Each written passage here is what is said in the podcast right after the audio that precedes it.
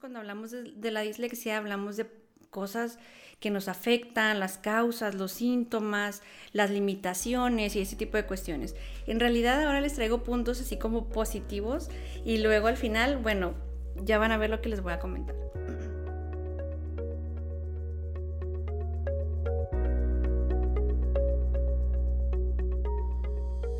Hola, soy Karina. Esto es Didexia el podcast dirigido a papás de niños con dislexia, profesores, terapeutas y público en general con el interés en el tema.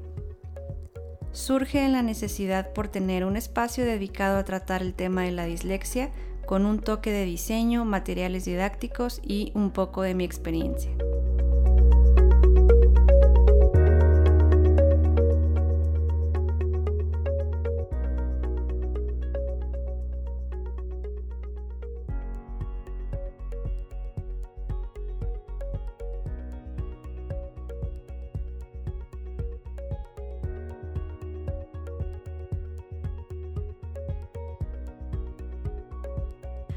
Hola a todos, buen día, buenas tardes, buenas noches, dependiendo de, de dónde me estén viendo, escuchando. Eh, el día de hoy, bueno, primero bienvenidos al episodio 14 de mi podcast Didexia. Gracias a todos los que me han escrito en mis redes sociales, quienes me siguen. Gracias a todas las personas que vieron el video de la semana pasada. Me hace súper feliz ir ahí viendo eh, que cada vez más personas este, me, están siguiendo y están ahí comentando mis, mis, mis eh, publicaciones, perdón.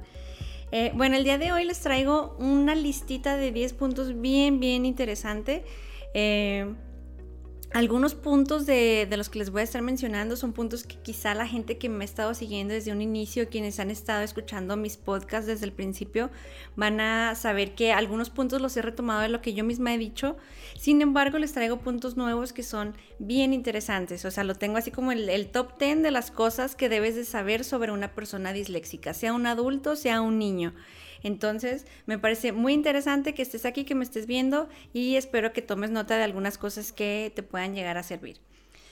El primer punto que les traigo es un punto que posiblemente ustedes ya hayan leído, hayan escuchado en algún video, hayan leído en algún, en algún artículo y es en torno a lo que es la dislexia en el ámbito de, ¿cómo se los podría decir? Pues la dislexia, así se los voy a decir cómo es. La dislexia no es una enfermedad, ¿sí? Este punto lo puse así, el número uno, porque eh, hace poquito estaba leyendo en, uno de una de las páginas de, las, de la que soy, bueno, soy miembro de, algunas, de algunos grupos eh, de dislexia en el mundo. Entonces por ahí leí un, una publicación que decía, eh, el médico me, no, sé, no, recuerdo si era el médico, pero me acaban de detectar dislexia. ¿Puedo pedir incapacidad en mi trabajo? Entonces por ahí la gente le empezó a comentar, no empezó a hacer comentarios. lo interesante de estos grupos, voy a abrir un paréntesis, lo interesante de estos grupos es que hay psicólogos, hay terapeutas, hay neuropediatras, hay especialistas en dislexia que contestan y pues cualquier persona que forme parte del grupo puede también contestar estos mensajes, ¿no? Entonces por ahí le estuvieron poniendo que no es una enfermedad, que, que no es incapacitante. Entonces es cierto, ¿sí? La dislexia no es una enfermedad.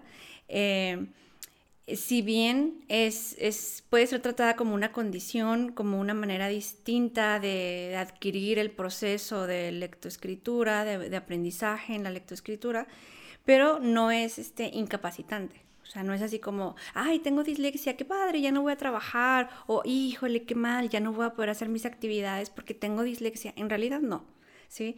Este, entonces, la dislexia no es una enfermedad, ¿sí? El punto número dos que les traigo está muy padre. Bueno, yo digo que está muy padre porque algunos de estos puntos que les voy a estar mencionando eh, tienen que ver con cuestiones positivas. ¿sí? Muchas veces cuando hablamos de, la dislexia hablamos de cosas que nos afectan, las causas, los síntomas, las limitaciones y ese tipo de cuestiones. En realidad ahora les traigo puntos así como positivos y luego al final, bueno, ya van a ver lo que les voy a comentar. El punto número dos es acerca de la creatividad. O sea, y ahí sí yo haría así como un wow, qué padre que la gente que tiene dislexia es súper creativa. ¿Sí? ¿Qué quiere decir esto? O sea, una persona que tiene dislexia percibe las cosas de su entorno de una manera distinta. Entonces, eso le permite pues que la parte creativa se nutra de una manera distinta y se desarrolle de una manera distinta. Les aseguro que hay algunos de ustedes, papá, mamá, que tengan un hijo con dislexia y que digan, híjole, es que mi hijo no, no, no es bueno en ciencias, no es bueno en matemáticas, batalla para, para el español, pero ¿cómo está la parte creativa? O sea, si ahorita hacen una pausa y piensan qué tan creativo es su hijo o su hija, ¿qué podrían decir en torno a eso? ¿Sí? Entonces, eh, ese es el punto número dos acerca de que las personas con dislexia, los niños con dislexia son sumamente creativos. El punto número tres es que la dislexia es congénita. O sea, ¿qué quiere decir esto? Quiere decir que se nace con dislexia, ¿sí? Y se los digo porque no es así como, como decir, ay, híjole, este, hoy me siento raro, se me hace que, se me hace que me estoy haciendo disléxica. En realidad no. Sí, a lo mejor les puede dar un poco de risa, pero en realidad se nace con la dislexia. Y eh, según estudios que se han hecho, se dice que eh, la dislexia se puede detectar, por así decir, eh, durante el último trimestre del embarazo. Entonces, es, bueno, esos son estudios que se han hecho, se ha profundizado un poco en ello, pero todavía no está como muy muy esclarecida esa parte, ¿no? Porque todavía existe como un, un signo de interrogación enorme en torno a cuál es el origen real de la dislexia, ¿no? Pero algo que, algo que sí es, es de que pues no te puedes volver disléxico, ¿no? Así como que, ay, se me hace que hoy amanecí con dislexia. En realidad no. Si de adulto, voy a hacer un paréntesis pequeño, si de adulto te detectan dislexia, pues en realidad es que siempre la has tenido, ¿no? Desde pequeño la has tenido y en el, en el video anterior que les subí aquí a YouTube, les decía precisamente eso, ¿no? Les decía que, que posiblemente no se detectó, pero no quiere decir que te dio de grande. Y luego, el punto número cuatro. Híjole, me parece bien interesante porque tiene que ver con la inteligencia, ¿sí? La inteligencia de, un, de una persona, de un niño con dislexia, es inteligencia promedio. Y de hecho hay estudios que se han hecho en donde dice que la inteligencia es promedio y en estadísticas se da de que es arriba del promedio. ¿Sí? ¿Qué quiere decir esto? Que si un niño es disléxico y lleva las terapias adecuadas, eh, lleva la formación adecuada para su proceso, la manera en cómo él procesa la información y la manera en cómo él debe de entender y procesar la lectura, la escritura, este, este niño no va a tener ningún tipo de problema. O sea, no es que es disléxico, por eso no entiende absolutamente nada. En realidad no. En realidad su inteligencia es normal y es más, está arriba de las estadísticas de la inteligencia promedio. Entonces, eso es muy bueno, ¿no?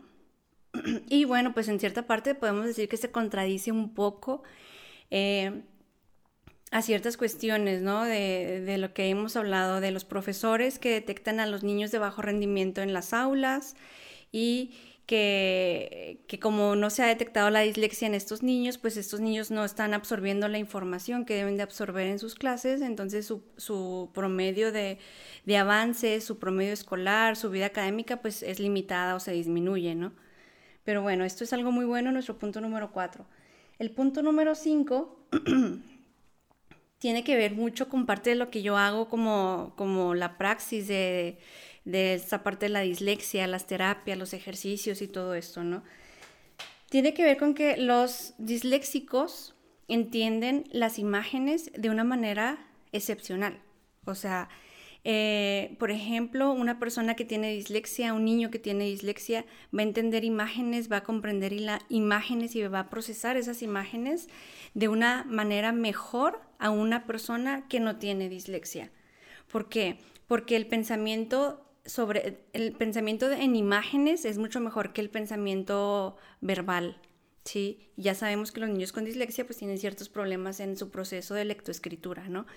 Entonces las imágenes pues les vienen de maravilla, por así decirlo. Es por eso que parte, voy a hacer otro paréntesis, es por eso que como parte de lo que yo hago, como los ejercicios que he diseñado para niños disléxicos, tienen que ver con imágenes, tienen que ver con, con ejercicios ilustrados, con ejercicios en donde las formas, los colores, las texturas, pues tienen que, expresar eh, las cuestiones idóneas para que sean percibidas por un niño con dislexia. Entonces, eso es muy importante. Si ustedes están, les voy a dar un tip, si ustedes están...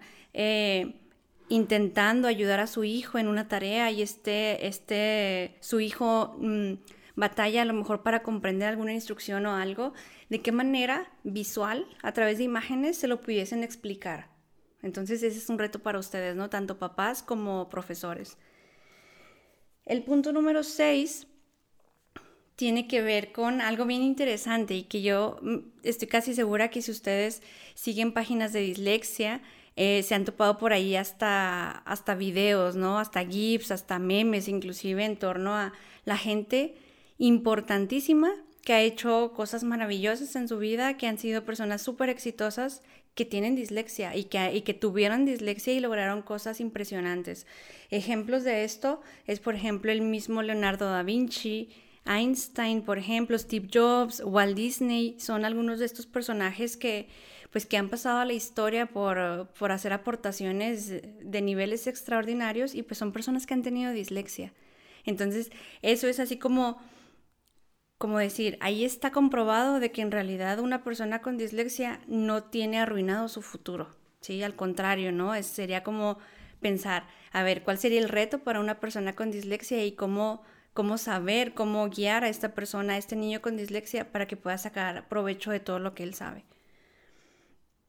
Y luego, el punto número 7 es algo bien interesante y, les prometo que voy a estar eh, empapándome muchísimo de este tema para poderles compartir más ideas, eh, porque de hecho se habló mucho de este tema en un curso certificado que tomé por la Universidad de Londres acerca de la dislexia, que es que, por ejemplo, un niño que sabe dos idiomas, ¿sí? No sé, voy a poner un ejemplo, ¿no?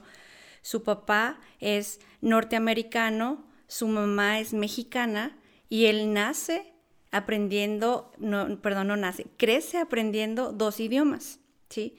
Entonces, lo curioso, lo interesante de este punto es que puede ser disléxico en un idioma y en otro no. ¿Sí? Yo sé que puede resultar bastante confuso y bastante complejo, ¿no? Pero si ustedes, papá, mamá, si tienen un hijo que sabe dos idiomas, pueden decir, a ver, el idioma eh, inglés lo puedo hablar perfectamente y con el idioma español tiene problemas, ¿sí? Entonces, sí se puede dar que sea disléxico en uno de los idiomas, ¿sí? Es algo extraño, pero es real. El punto número 8, no me ha pasado nada, me parece que no. Ok, el punto número 8 es que es una parte un poco triste, una parte bastante positiva. El 40% de las personas que han sido disléxicas y que han dejado la escuela, ¿sí?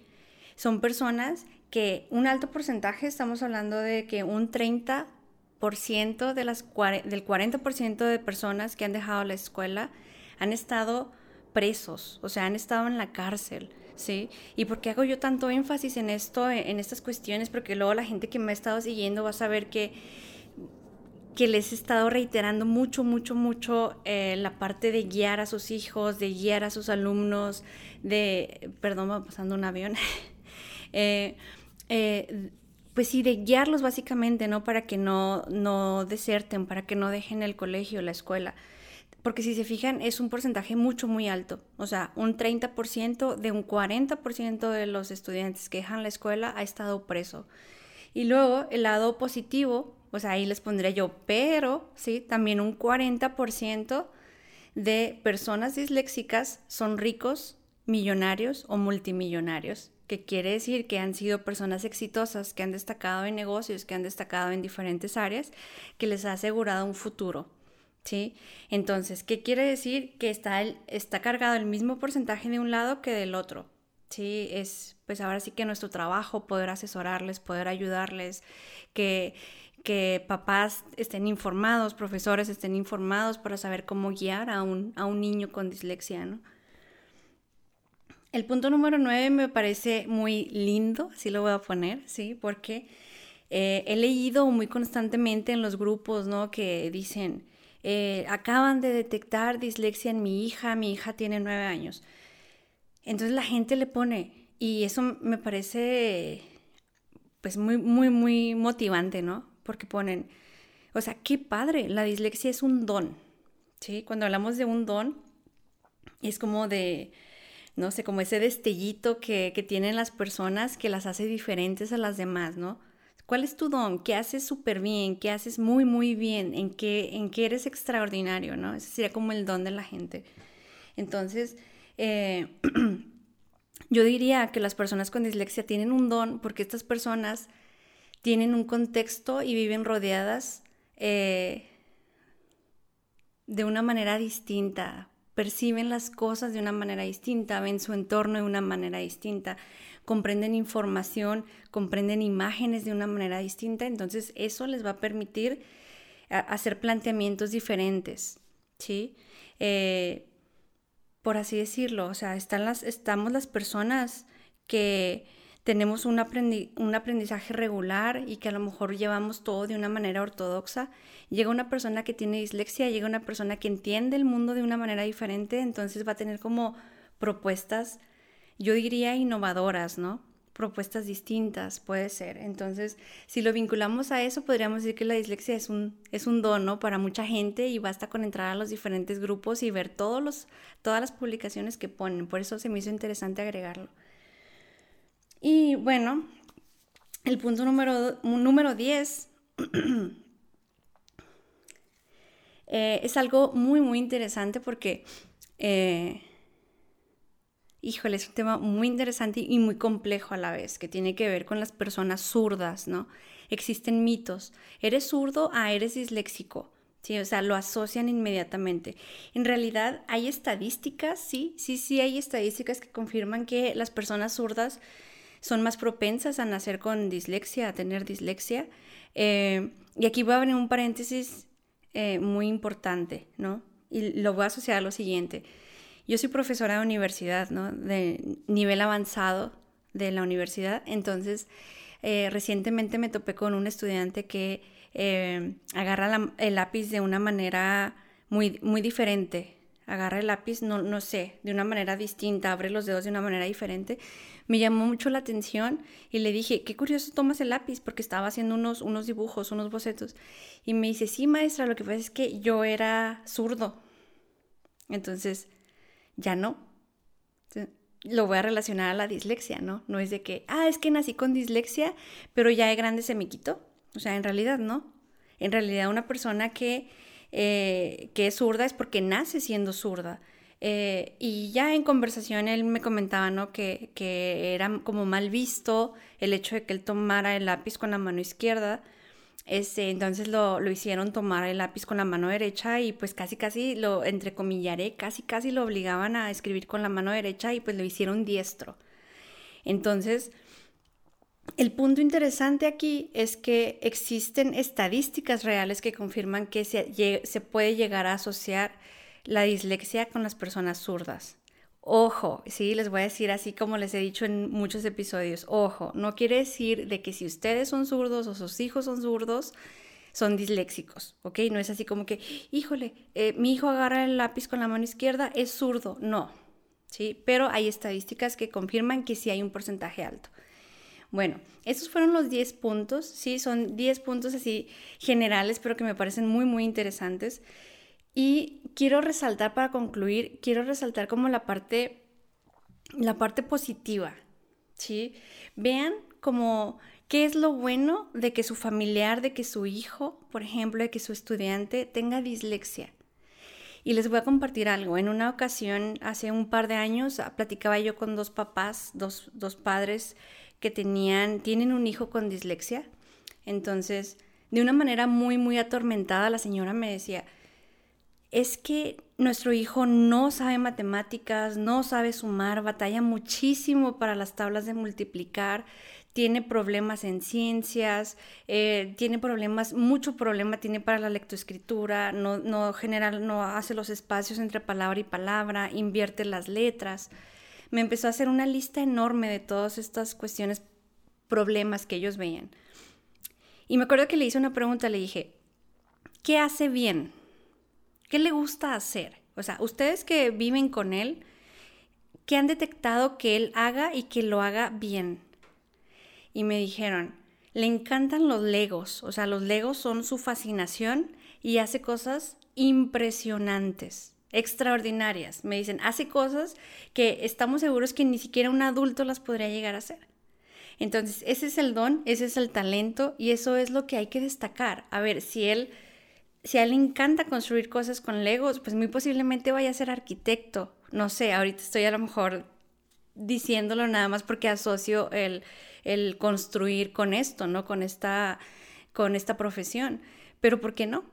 Sí, o sea, aquí el detalle está en encontrar qué es lo positivo, qué es lo bueno, qué es lo que su hijo hace bien. ¿Sí? Por ejemplo, sería muy, muy padre si ven este video que pongan aquí abajo sus comentarios, que me sigan, que sigan mi canal de YouTube, que apenas este es el segundo video, ¿sí? Este, todavía estoy así un poco como avergonzada porque no estoy acostumbrada a grabar videos. ya me estaba acostumbrada, eh, acostumbrando a grabar únicamente audios. Eh, pero me encantaría saber, por ejemplo, qué es lo que sus hijos hacen bien, en qué destacan, ¿sí? Eh, tengo muchos posts eh, muchas eh, publicaciones, perdón, en donde les hago algunas preguntas, eh, en donde algunos de ustedes me enumeran ahí cosas, problemas que tienen sus hijos. Ahora me gustaría que comentaran qué hacen bien sus hijos, o sea, para qué son muy buenos.